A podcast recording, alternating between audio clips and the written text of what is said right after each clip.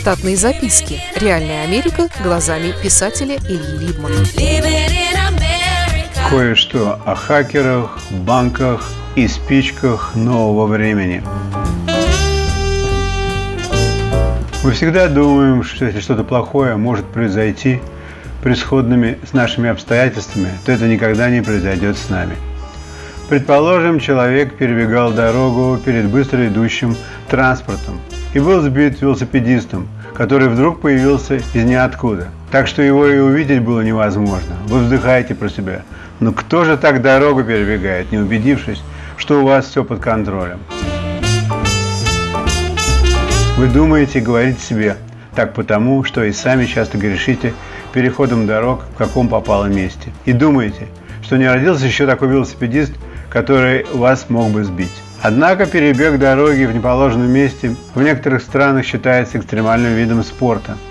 Помню, как американские туристы, только сошедшие с корабля, стоят очарованными на околопортовой улице с сильным трафиком и наблюдают за местными мальчишками, когда те бьют мяч через улицу, а потом несутся за ним, несмотря на несущиеся автомобили.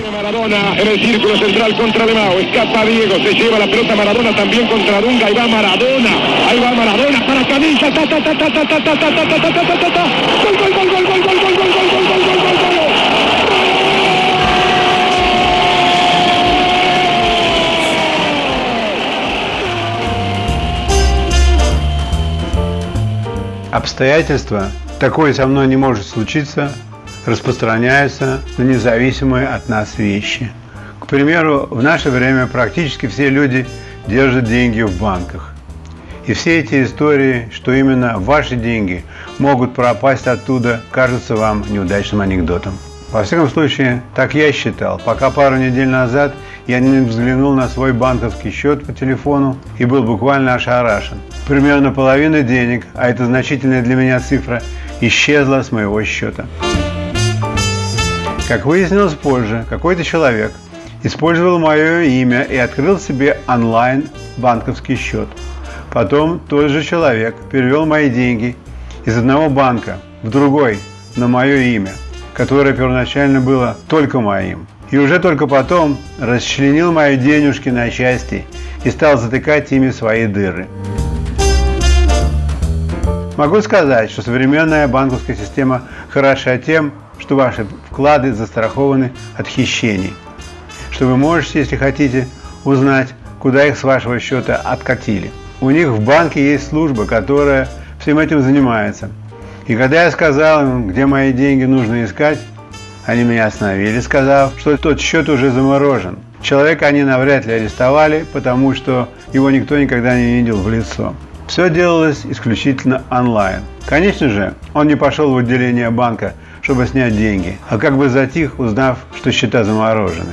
Мне деньги вернули все до цента.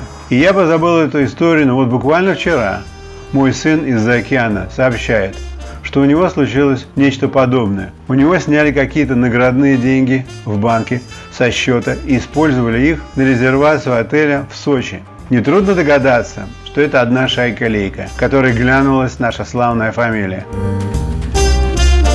Мой сын, настоящий доктор Уатсон, сначала позвонил хозяину гостиницы для того, чтобы поинтересоваться о возможности снять у них номер с видом на море.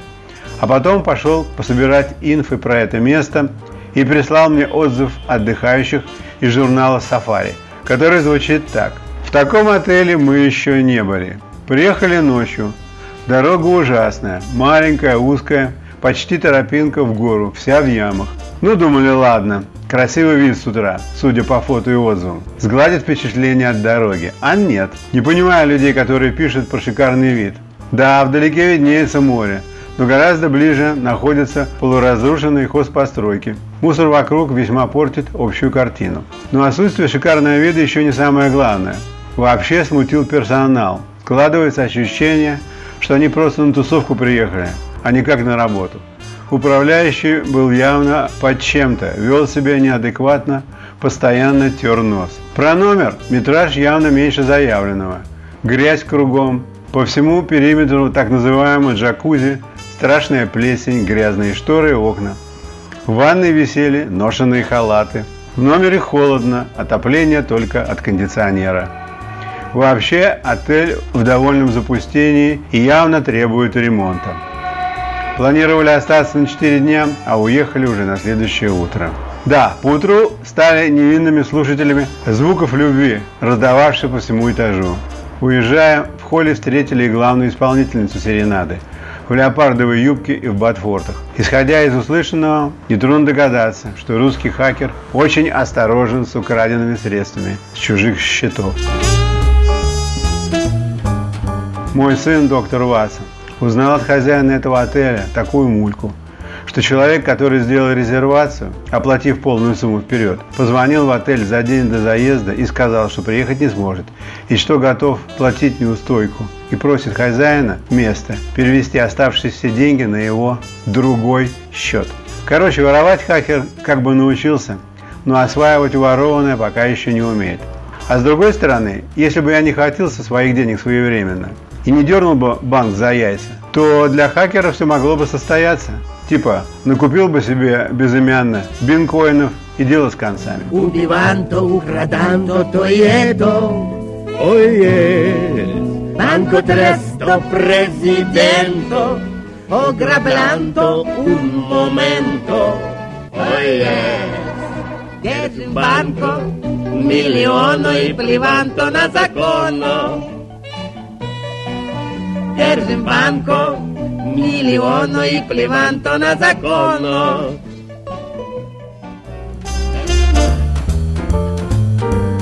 Я хотел еще рассказать кое-что про русские спички, но не был уверен, что мои наблюдения правдивы, пока не повстречался с одним старым знакомым, который хотя и бросил курить табак, но по-прежнему имеет желтые пальцы.